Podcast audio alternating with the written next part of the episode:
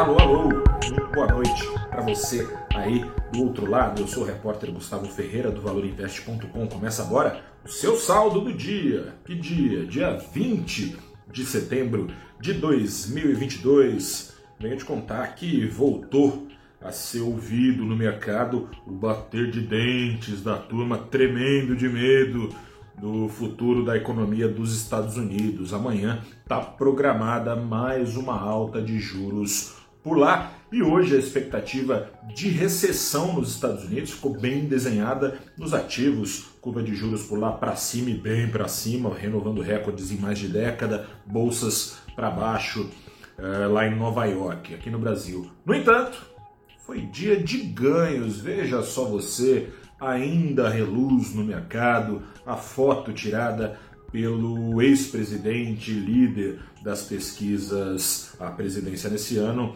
Luiz Inácio Lula da Silva. Do lado dele, se você não viu, dê aí seu Google, verá. Oito ex-candidatos à presidência, alguns dele, em maioria até, nada alinhados à cartilha do mercado, mas a média dos investidores só tem olhos para um desses oito ex-candidatos à presidência, ele, Henrique Meirelles, o ex-presidente do Banco Central e ex-ministro da Fazenda, como se sabe, é o pai do teto de gastos, o mesmo teto de gastos que Lula falou tantas vezes em revogar. O mesmo teto de gastos que a cada trimelique ao sabor do atual presidente Jair Bolsonaro fez o mercado nesses últimos anos também bambear as suas pernas. A bem da verdade, é importante deixar claro, não há garantia, jura, promessa, compromisso público nenhum da participação de Meirelles num eventual novo governo Lula,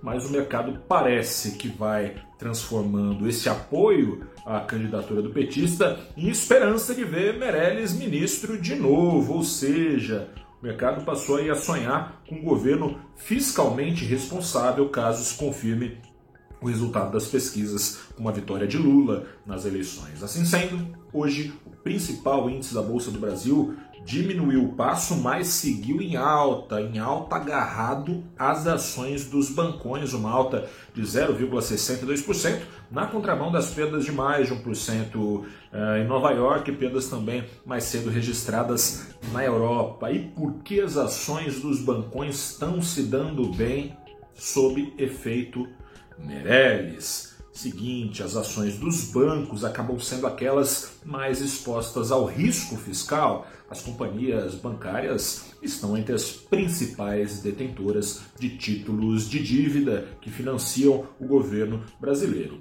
Sob temores de descontrole nas contas públicas, portanto, e sobretudo os investidores estrangeiros acabam diminuindo a exposição à Bolsa do Brasil por meio desses papéis dos bancões. Do mesmo modo, se diminui a percepção de risco iminente de calote na dívida pública, esses mesmos investidores acabam aumentando a pressão compradora sobre esses papéis dos bancões. Daí a ligação do apoio de Meirelles a Lula com eventual participação em seu governo, com desempenho que vem tendo os papéis dos bancões desde ontem já. Os bancões que têm sido liderados nesses dois dias pelo papel do Itaú. Hoje teve uma alta de mais de 3% em dois dias só, com alta de mais de 7%.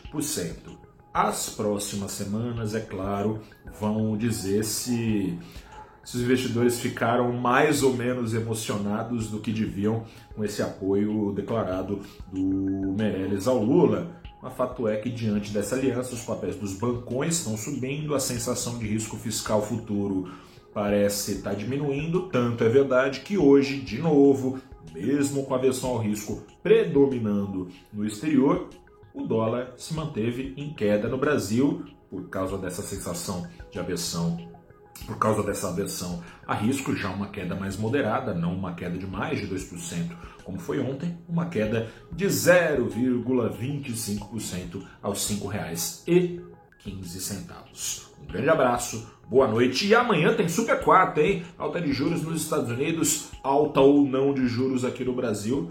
Trarei o resumo dessa super quarta para você em mais um saldo do dia. Grande abraço, boa noite, até a próxima. Tchau.